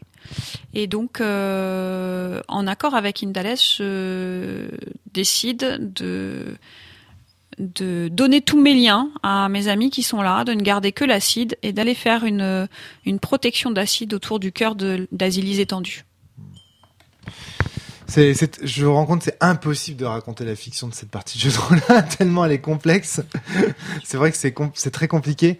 Euh, Amir, toi, tu décides de, de, un peu comme Deus, de rester entre deux, quoi. Tu choisis pas vraiment de, Alors, de camp à la fin du. En fait, pour résumer, euh, j'ai j'ai- mis un petit peu de temps. C'est c'est- il y, y a une heure ou deux que je me suis- suis rendu compte que, en fait, depuis le début, depuis qu'on est sorti de l'alarme d'Azilise, je pressentais, sans vraiment comprendre toutes les implications et autres, je pressentais que ce serait, euh, il y aurait deux mauvais choix. Enfin, deux choix que je considérais pas très bons. C'est-à-dire soit la liberté euh, de l'assassin qui condamne euh, Myriade et les Myriadiens, soit euh, effectivement euh, sauver Myriade, mais enfin Ouais, tu sentais que t'étais dans une Mais- machine infernale, voilà. en fait. Où ni les méchants Et- ni les gentils n'avaient raison. Il voilà, avait pas de gentils, pas de méchants. C'est pour ça que été triste. Ouais. Euh, avec, avec en plus le départ d'Aziz. Et, et donc je cherchais un autre moyen, une autre, une autre sortie. La seule que j'ai trouvée, ça a été donc euh, depuis plusieurs, enfin depuis quasiment le début de Le début. Quasiment. de Deuxième épreuve. Ouais, Deuxième de- épreuve. Deuxième épreuve. Je développais ma version du sentiment ultime, c'est-à-dire que j'avais développé euh, La je suis attaché à la recherche du sentiment ultime, en terre, en eau, enfin dans les six, six éléments. Voilà. Il avait lié, en fait, il avait euh, 60 points de lien concer- Voilà. cons- euh, consacrés uniquement à la recherche de l'ultime sentiment et sur chaque élément. Voilà, donc j'étais à 10 dans Donc tous une- les éléments. Une vision euh, totale de l'ultime sentiment. En mode, bah voilà, l'ultime sentiment, c'est vraiment la, maximiser la totalité des, des éléments. Ce qui est exactement la doctrine sétentrienne. Mm. C'est exactement ça. Et Moi, j'étais Quand- persuadé quand que tu pencherais du côté d'Indales, en fait. Je pensais qu'il n'y avait même pas d'ambiguïté, en fait. c'est- c'est- là, j'ai là, j'ai j'ai été partagé entre Milan et Mordan. Voilà, en fait, c'est ça. Moi, ce que j'ai senti, c'est le moment, en fait, j'avais l'impression que ton perso, on aurait été au cinéma, il aurait clignoté, tu sais. On aurait vu Milan, on aurait vu Montardin, Milan, ça. Milan, Montardin. Et en fait, ça. il y avait comme un espèce de bug, c'est-à-dire que le, le personnage devenait injouable parce que je pense que, honnêtement, Montardin, moi, je le voyais vraiment penché du côté Oui, d'Indales. clairement. Mon- Moirdan voulait pencher du côté Mais d'Indales, Milan ne savait mais- pas, en mais- fait. Mais Milan hésitait et, et voilà. En ce sens, t'es exactement comme Antoine. Et- Parfaitement. Sauf que lui a quand même fait son choix, alors que moi j'ai pas, j'ai pas Un voulu beau faire- cadran. Ouais, un beau cadran. Sauf que moi j'ai pas voulu faire mon choix, et donc j'ai fait autre chose. C'est- moi qui ai décidé de transmettre mon sentiment ultime à tout le monde. Voilà, ouais. Euh, moi, j'ai assumé mes choix, comme depuis le début. Oui, c'est ça. Ah, mais regarde la Mais manière euh, dont. j'ai eu le syndrome de Deus, hein, euh, je l'ai dit. Et il y a quand même euh, Harder qui, je trouve, a fait un choix euh, à la fois original et puis euh, assez fidèle en fait à son personnage. C'était assez euh, intéressant parce qu'effectivement, il y avait à la fois une cohérence avec le personnage de Harder et avec le personnage de Kaisan, puisque son premier mouvement, c'est je sais pas quelle est la bonne solution, mais je continue à me battre. Et donc, il commence par se battre contre Belial pendant que les autres discutent. Et une fois qu'il a fait ce qu'il avait à faire, Belial est vaincu. Après avoir vaincu Belial, en fait, il reprend sa mission qui est de sauver les enfants d'Azilis sans choisir un camp ou l'autre. Et donc, il arrache les enfants à Bop et il part là où les autres semblent avoir trouvé une, issue de secours, qui est la tour indéfinie. Ouais. Donc toi, tu Et il- emmènes les enfants d'Asilis dans et la tour. Et il est à la fois dans l'action totale qui définit Harder, qui est on agit d'abord, on réfléchit ensuite, une fois qu'on a des retours pour pouvoir euh, prendre une décision, et à la fois dans la protection euh, et dans la vie, qui est plutôt la posture de Kerry en tant que quadri- quadrilla de la vie, c'est-à-dire protection des autres, qui est un truc qu'il a obsédé depuis le début de la campagne avec son frère au début de ça. Donc c'était assez rigolo de voir comment est-ce qu'effectivement il y avait une sortie de personnage où l'un un des personnages devenait l'autre d'une certaine manière. Exactement. ouais. C'était très intéressant. Alors, à savoir que dans la base, il est écrit que, euh, enfin, je sais pas si c'est écrit, mais il y a une recherche. Le MJ doit rechercher une certaine forme d'unanimité autour de la table. C'est-à-dire que tout le monde doit être d'accord pour pencher soit d'un côté, soit de l'autre. Ce Là c'était vraiment Ici, c'était vraiment pas du tout le cas. Hyper mal barré. Et ouais. donc euh, là, j'invite aussi euh, les meneurs de jeu à prendre euh, des, des distances par rapport à, à ce qui est écrit dans la base. Et là, par exemple, ici, chacun a fait ses choix et on a fait rideau. C'est-à-dire, en fait, c'est comme si on finissait le, le, la partie sur le combat a lieu, mais fin. quoi. On sait pas qui a gagné, en fait. euh, et quelque part, c'est pas mal de rester là-dessus, d'en, rester là-dessus, où chacun euh, a l'impression d'avoir été au bout de son personnage et euh, voilà. Pour terminer quand même, à la fin de la tour indéfinie, on arrive avec les enfants et d'autres myriadiens sur euh, la Terre, Sur l'étoile bleue. Sur l'étoile bleue qui est la Qui Terre. s'avérera être la Terre. Et donc à ce moment-là, moi je prends pour les protéger, je prends les enfants à l'intérieur de moi. Et euh, qui d'un seul coup, très bien au rêve de Kerry. une euh, voilà, ce qui correspond en plus à la volonté de Kerry euh, d'avoir un, enfant. Et euh, du coup, et euh, ça crée aussi la continuité. C'est là qu'on prend conscience de la continuité entre nos euh, golems et, Et vos armures. nos armures, carapace pour moi. Ouais. Et ce qui me permet moi, en tant que Kerry, de comprendre que ma carapace, c'est bien la transformation de ma philonite et pas un remplacement, puisque Mhm. je retrouve dans ma, dans ma carapace la continuation du. Et ça change pas mal de choses, je pense, pour la manière dont. T'en avais déjà l'intuition quand tu disais ouais c'est pareil, ça résiste au choc ontologique et tout. C'est pareil, mais je savais pas si ça avait pas été recréé. Je savais pas si ça avait été cassé, reformé, ou si Mhm. c'était une continuité. Très bien. Mais c'est Milan qui, euh, à un moment donné de la fiction, quand on est euh, donc euh, avec la 6, euh, fait euh, complètement le rapprochement entre l'acide et, le, et la philonite de toute façon. Et... Non, non, c'était Kerry. C'est Kerry Ouais. Je croyais que c'était toi à un moment donné. Milan reste Tu en des observateur. Oui, mais voilà, mais il, il cherche à vérifier des les hypothèses de Kerry. ouais, Voilà. ça, Moi, moi, je fais des expériences sur les hypothèses de, de Kerry. De Kerry. nickel.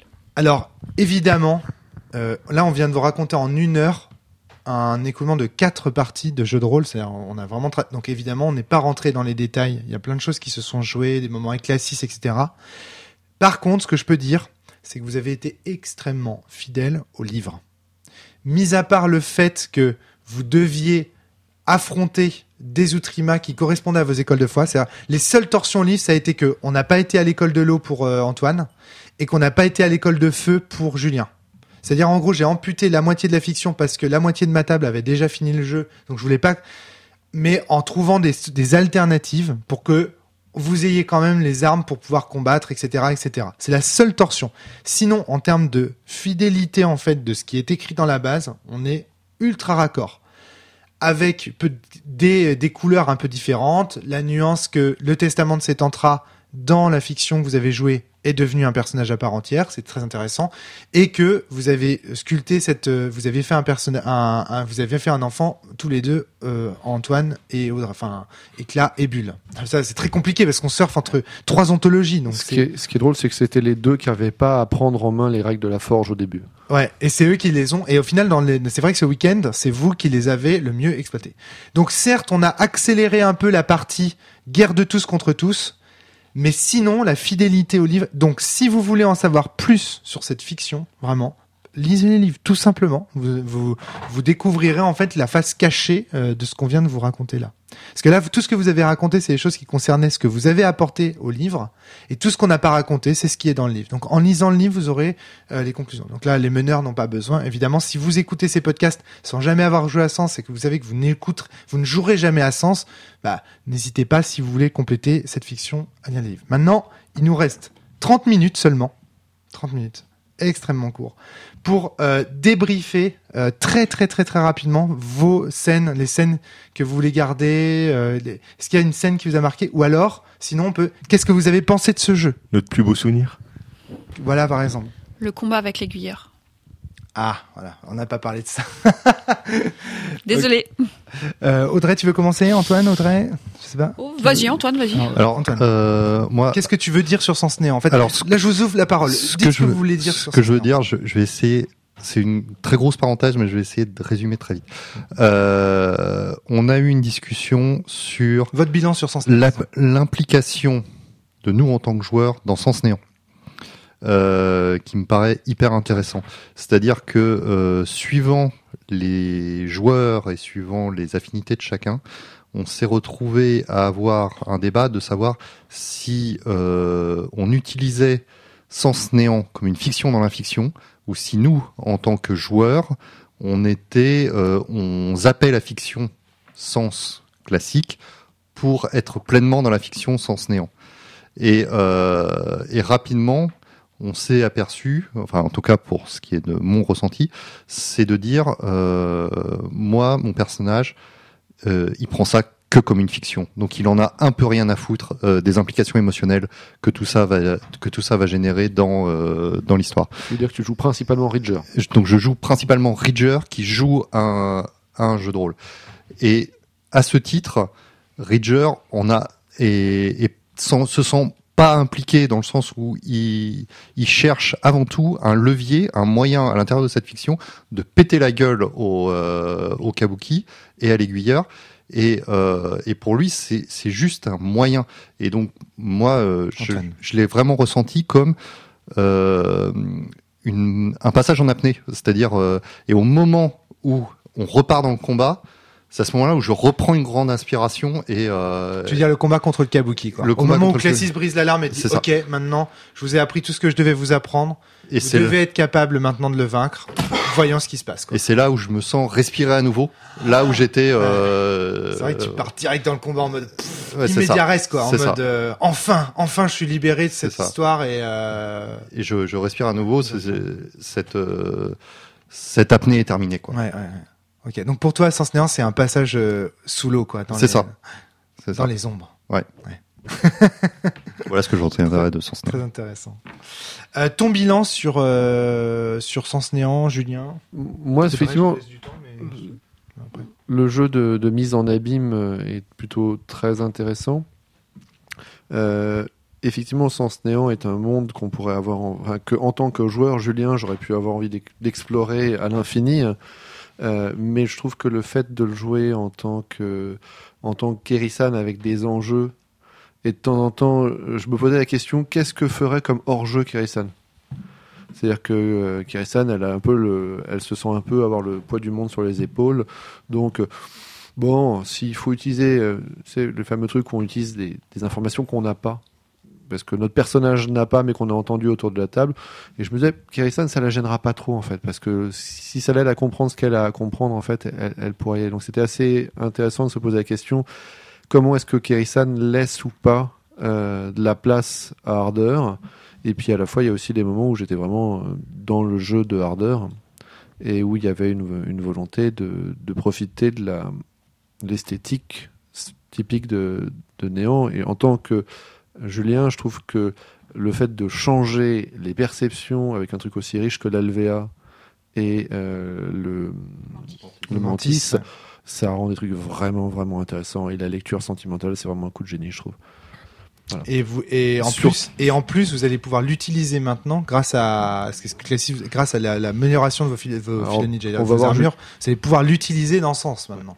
Et, ça, nota- ça va être euh, ultra et- bon. hein. et notamment le fait de pouvoir explorer des souvenirs et de pouvoir y intervenir pour modifier un élément du présent, ça j'ai trouvé que c'était absolument génial comme, euh, comme processus. C'est ce que j'ai utilisé avec Deus et Tu hackes les pensées quoi. C'est un- voilà, c'est du Inception. euh, euh, voilà.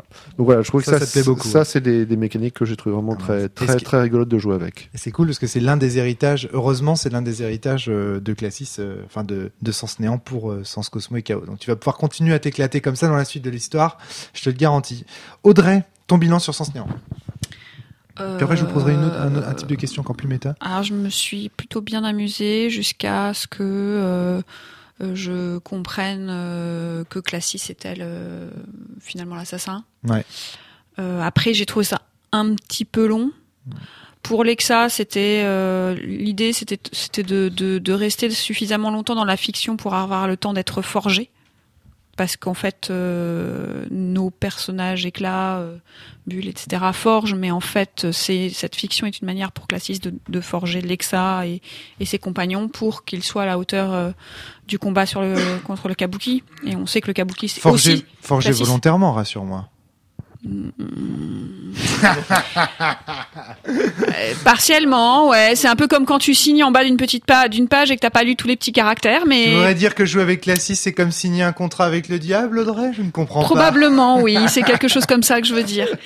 Donc voilà. Euh, donc moi, je me suis vraiment après éclatée sur le sur le sur l'esthétique du combat avec le Kabuki. Hmm. Quand elle sort sa boîte et que la boîte en fait c'est celle de c'est celle de. De Lucie. de Lucie et qu'à l'intérieur euh, bah en fait ce qu'il y a c'est le c'est le cœur d'Asilis Hmm. et que le kabuki, euh, enfin cette forme-là de Classis rejoint le cœur d'Asilis. J'ai trouvé que c'était vraiment très cool. Ce qui est marrant, c'est que je retrouve là ça aussi chez Antoine, et c'est ce que je vous avais dit au départ quand on a fait les débriefings des premiers scénarios. Je te dis, vous continuez de jouer à Sens tous les deux, Antoine et Audrey, alors que vous deux, euh, Amir et Julien, vous jouiez vraiment vraiment à Sens Néant. Il y avait une il y avait une cohérence interne de vos fictions. J'ai dit, euh, je vous ai dit, vous vous vous allez vous éclater quand vous allez sortir. Et tu vois, euh, ça n'a pas. mais je pense que c'est parce que euh, en tant qu'Audrey euh, joueuse, je m'éclate plus avec Lexa qu'avec Éclat. D'accord. Ouais. J'ai choisi Lexa, elle a choisi de jouer un personnage Qui ne lui ressemble. qui ne lui pas. ressemble pas. Alors que toi, Audrey, tu trouves Et que du coup, Lexa est euh, plus bah non, mais elle est plus fun quoi. Donc, Ouais, voilà. elle est plus fun. elle est beaucoup plus Alors, fun. c'est clair. Elle est beaucoup plus fun. Donc Ça, bon, c'est clair. voilà. Ça c'est clair. Ouais. Et c'est pareil avec Bull. Je, t'avais- je vous avais dit tous les deux, vous Ah prenez oui. des personnages qui vont être euh, difficiles à jouer. Euh, Ouais, mais- de l'anti-jeu, toi, Antoine. Ouais, ouais, mais toujours, toujours. Mais euh, mais au final, ça ça a tourné comme je voulais. Euh, enfin, là où j'ai une grosse satisfaction sur Sens Néant, c'est euh, c'est d'avoir mené euh, bah, ensemble, hein, euh, parce que ça se fait pas tout seul, mais euh, d'avoir mené le personnage là où je voulais l'emmener, quoi, vraiment, Ouais. et, euh, et d'avoir ce retournement de situation à la fin. Alors libre ou pas libre, Antoine, quand même? Tu vois, par rapport à la discussion que tu avais avec Classis, quand tu disais ah mais on est déterminé, c'est nul ton histoire, c'est participationniste. Libre ou pas libre au, au final? Ah ben Bull, il est pas libre du tout. Oui, mais les joueurs, je te parle, je te dis, je te dis, le- du point de vue Lesquels de joueurs? Bah, Ridger, Alexa, enfin, est-ce que Sens Néant est un jeu participationniste ou pas? Je vous le pose, je vous pose la question, franchement. Bah, euh, pour Bah, moi, vous- c'est- sachant que vous pouvez prendre oui les trois premiers scénars, non les trois derniers, tu vois. non, non, non, mais euh, mais pour moi, c'est euh, c'est vraiment un roman, euh, un roman adapté en jeu de rôle, quoi. C'est un truc qui marche, qui marche pas. euh, je je m'entends, c'est pas le type de jeu que j'aime parce que ça manque justement de cette liberté. Et euh, je trouve que ce poids-là de dire c'était un roman, c'était une histoire figée dans lequel j'en ai fait un jeu de rôle, donc j'ai créé des espaces à l'intérieur de ce truc-là, de manière à ce que vous puissiez euh, agir Les interstices. des interstices, je trouve que ça se ressent très bien dans Néant. Et justement, ce côté euh, Avec en plus le passé simple et le présent, tu vois, ce côté enfermé. Une dictée à trous, quoi. Exactement. Oui, oui, mais, Ah, mais euh, alors là, tu crois pas si bien dire. complètement, complètement. Et il y a vraiment de ça dans Sens Néant qu'on va avoir beaucoup moins, enfin, de mon ressenti Dans sur Sens. euh, sur Sens, quoi. Mais aussi parce qu'on a les persos de Sens. Enfin, moi, j'incarne un perso de Sens qui lutte contre ça, donc euh, donc il fait tout pour pas se retrouver euh, dans les cases qu'on dans lesquelles on a tendu. Sauf quand Audrey on enchaîne sur des scènes scriptées, y compris dans le sens, où on se reprend ce, ce machin dans la gueule, quoi. Et on se dit, putain, mais en fait, j'étais dans un interstice, quoi. Fuck. Julien. Alors moi, c'est, euh, je pense que Sens Néant, bah, pour moi, il n'y a pas trop de différence entre Sens et Sens Néant sur la dimension, euh, Enfin, la dimension quelqu'un euh, scriptée, c'est-à-dire que dans tous les cas, on est dans un, Amir est d'accord. Vas-y, prends un micro, Amir. Oui, je suis totalement d'accord.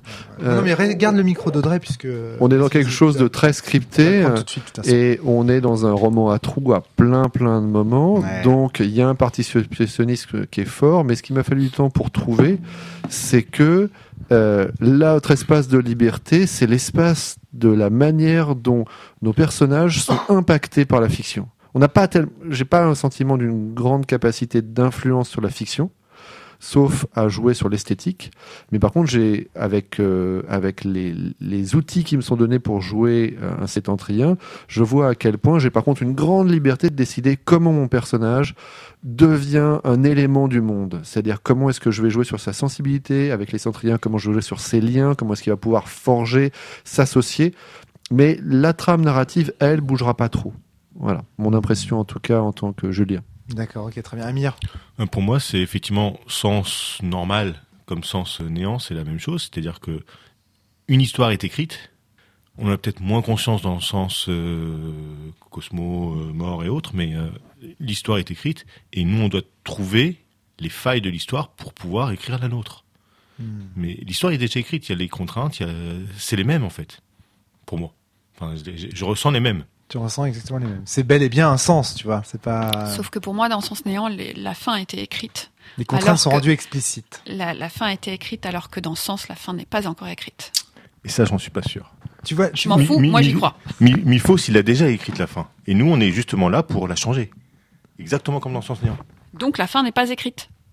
Milfos- Dans Sens, alors que dans Sens Néant, la fin est écrite. Mais dans Le myriade disparaît, point. Et ben justement, je suis pas sûr que cette fin-là ait été écrite. On n'a pas réussi à la changer, mais je pense qu'on on pouvait.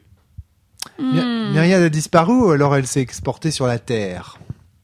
Ça dépend, euh, myriade c'est la planète ou c'est Oui, ses habitants? Exactement, c'est ça, tu vois. Je ne sais pas. Antoine, tu voulais prendre la parole?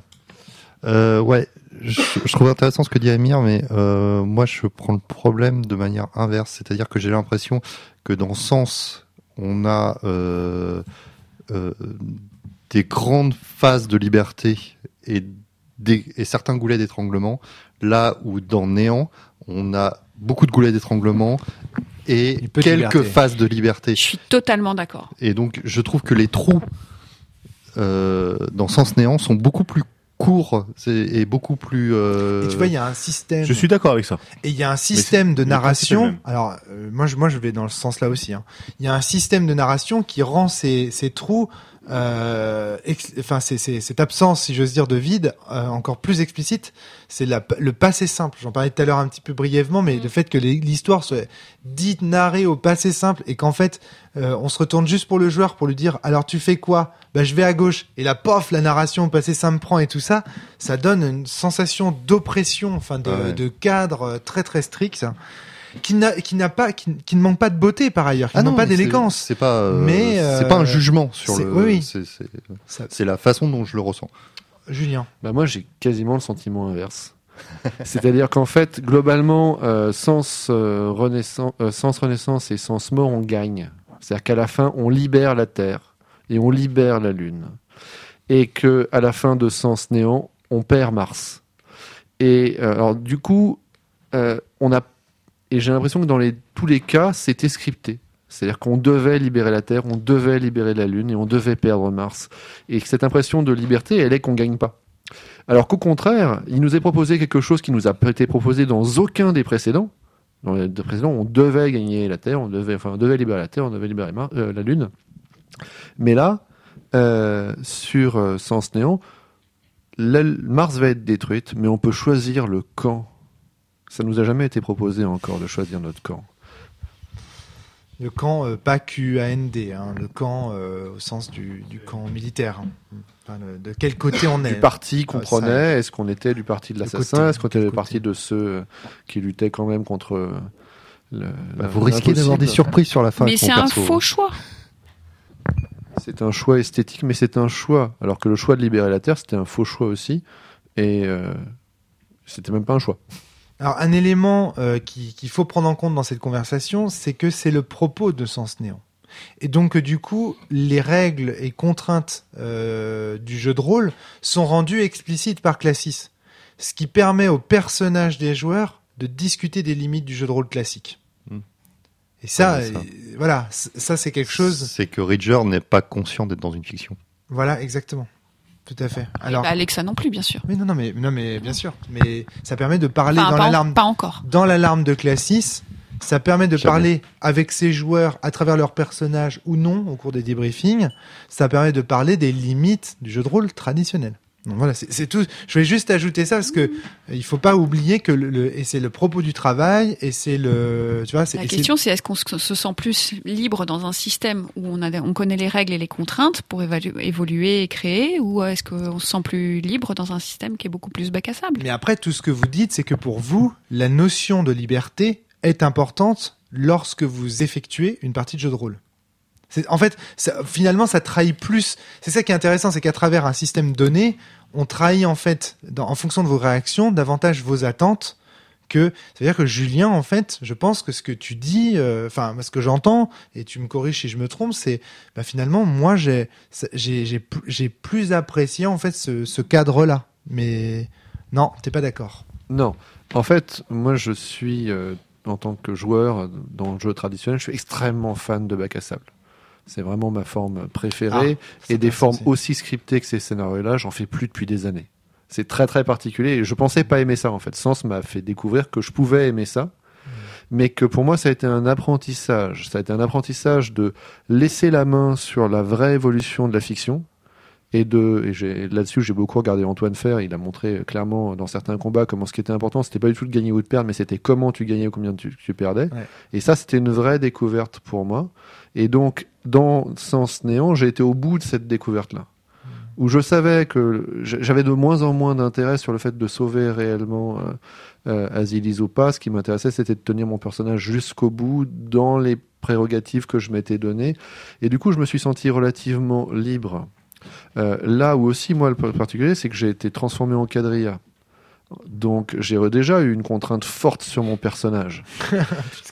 Et, et donc, je pense que du coup, je pense que j'ai pas encore vraiment fait le point dessus, mais je pense que Kirisan a- aura peut-être beaucoup plus l'impression d'être elle-même dans une fiction euh, que n'ont été euh, les bugs qui sont restés humains, Mm, Clairement. parce que euh, elle s'est déjà aperçue qu'elle elle avait subi des choses et que d'une certaine manière, la- elle avait encore la solution de comment résoudre ou pas les problèmes, mais elle n'avait pas forcément la, la, résoudre, la question de les résoudre ou pas Mm. Puisqu'on lui a tout de suite dit euh, globalement t'es bug, t'es là pour sauver le monde, donc globalement il va falloir qu'elle le sauve.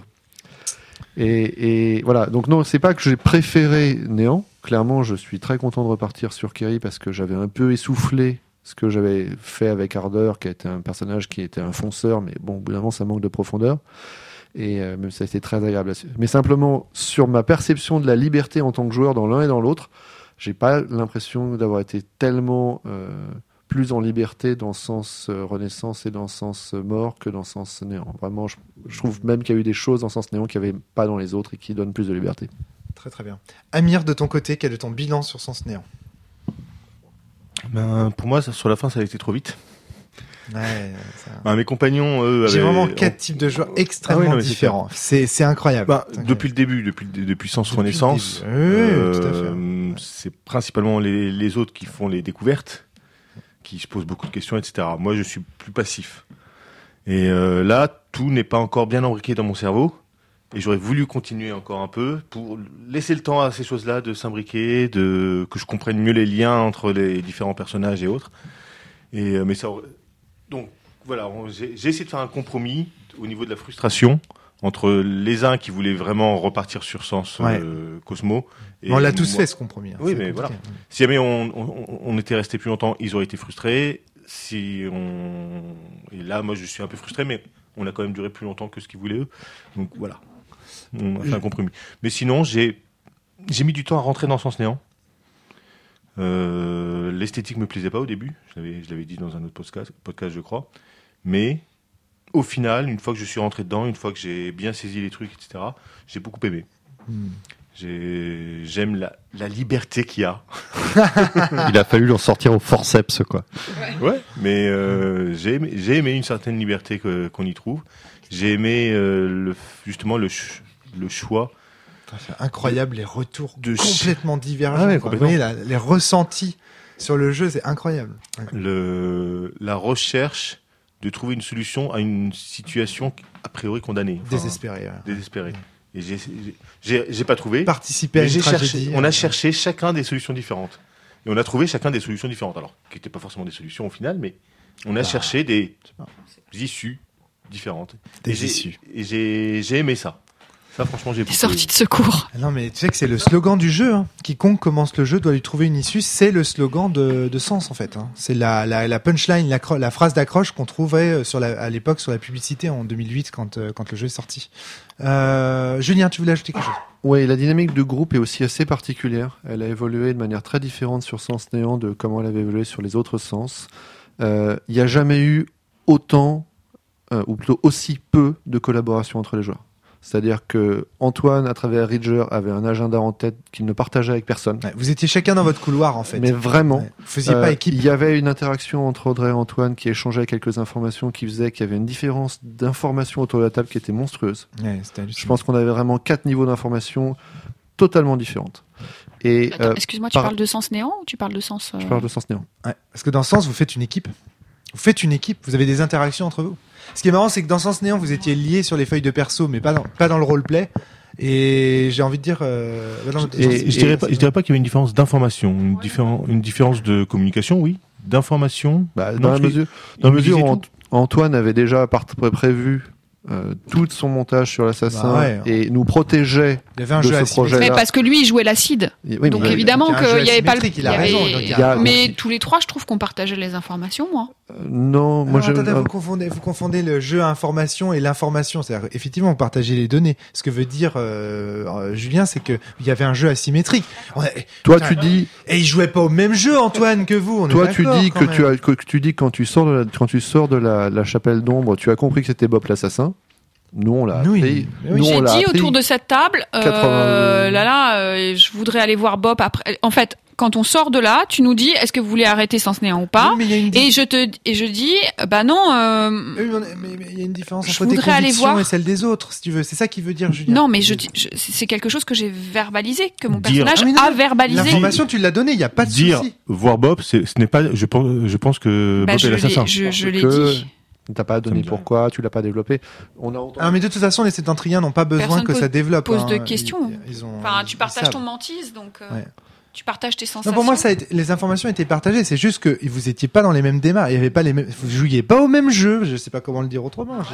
Et- c'est clair. Mais le, le côté positif de ça, c'est que par contre, spontanément, on couvrait des champs et des solutions différentes systématiquement. Alors pas tout le champ, clairement, mais on choisissait systématiquement des approches différentes en essayant de faire différent et original par rapport aux approches qu'avaient fait les autres. Ouais. Mais ça induit, pour moi, j'ai trouvé une différence de niveau d'information. C'est-à-dire qu'on avait les informations de base, mais on avait peu d'informations sur les conclusions qu'en tiraient les uns et les autres et que à la fin, effectivement, Amir et moi, en tant que joueurs, on était beaucoup plus paumés, alors que Audrey et Antoine savaient où ils allaient. savez où ils allaient, Et ça donnait une, infé- une, une impression d'un groupe à deux vitesses, Mm. très fort, euh, où euh, plein de choses se passaient. Avec Amir, on ramait un peu pour recoller les morceaux, alors qu'Antoine et Audrey savaient mais n'avaient pas partagé. Mais c'était aussi le. Et je pense que pour Kerry, ça va être l'occasion d'une mise à- au point, une mise à plat au niveau, du, au niveau de Ridger. Et- mais cela est une autre Oh, histoire. si tu savais. Je voudrais juste finir par mon sentiment à moi. Moi, en tant que MJ, j'ai Oui. monstre kiffé. Alors vraiment, j'ai pris mon pied parce que vraiment, même si vous avez été une table extrêmement difficile à maîtriser. Et d'ailleurs, la fiction qu'on a rencontrée, les maîtres de jeu qui nous écoutent, ils vont se dire putain, Romaric quand même, il a dû faire des efforts et tout. Enfin, je pense que les maîtres de jeu en conviendront. J'ai dû faire des torsions en fait à l'histoire, notamment en donnant une, une épée de lumière et tout, Julien, ce qui est pas, c'est pas, mais parce que justement, il y avait ces deux tables en fait en une. Euh, et alors dans les deux tables en une, des attitudes en plus de joueurs complètement différentes. C'est-à-dire il y avait vraiment, c'est comme s'il y avait quatre tables en une seule. Mais j'ai kiffé un maelstrom de ouf, euh, un pied. Et alors toutes les scènes, même si vous aviez, et ça c'est quelque chose sur lequel j'insiste, même si vous connaissiez les révélations. Le fait de vous les prendre dans la gueule, ça vous a quand même fait kiffer. À la fin, vous étiez tous en mode ah c'est bien et Grave. tout. euh. Donc ça veut pas dire, c'est pas parce que vous aviez grillé les secrets avant qu'ils ne soient révélés que le bang en fait n'a pas marché Et puis, etc. Et, et moi j'ai kiffé ça. Non, parce que la manière dont ils sont révélés, c'est kiffant.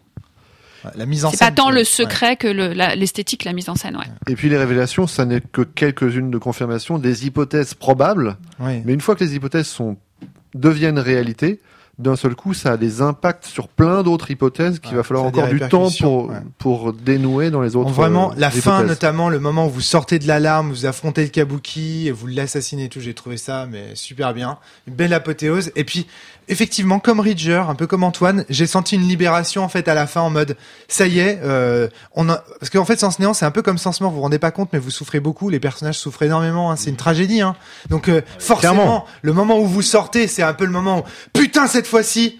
On est libre, on est les boss et ça va blaster et ça c'est vraiment l'effet escompté donc c'est Moi, c'est je suis contente qu'on se soit pas fait toutes les écoles, hein, parce que déjà la disparition de l'école de la lumière, ensuite de l'eau, ça va quoi. On s'en est te tapé jure- deux sur quatre, ça Et je te suffisait. jure que je te jure que quand il y a des beaucoup de tables qui font euh, euh, successivement euh, les choses etc et c'est normal hein. et on l'a fait quand même on l'a fait quand même faut pas Mm. dire qu'on l'a pas fait on l'a fait mais forcément on a fait que deux écoles déjà sur euh, quatre qu'on aurait dû faire et euh, euh, non pas en accéléré celles qu'on a fait on les a jouées normalement mais par contre on en a zappé deux du coup parce qu'on n'a pas fait l'eau et on n'a pas fait le feu encore une fois Ni- Merci ni- à vous. Ni l'ombre. euh, on doit se quitter malheureusement, euh, ni l'ombre, bah, évidemment, parce qu'il n'y avait pas de golem d'ombre autour de cette table. Tu vois, en fait, il faut faire ce qu'il y a, les, les golems, voilà. Euh, merci à vous Merci vraiment d'avoir Romaric, merci pour cette expérience. partie. Merci Romaric. J'aimerais que la prochaine fois qu'on se retrouve, parce qu'on se retrouvera dans moins d'un an, Oui. euh, euh, la prochaine fois qu'on refasse peut-être un petit topo sur Sens Renaissance, Sens Mort, qu'on refasse un topo général en fait. Et euh, parce qu'il y a plein de théories, parce que on a parlé de plein de choses. En fait, on a fait complètement les podcasts avant le podcast, il faut le dire. On a parlé de Oui. plein de théories qu'on avait et tout en mangeant avant le podcast et tout. Et donc du coup, on est un peu euh, là, on a, on s'est, on s'était contenté un peu des faits rien que les faits.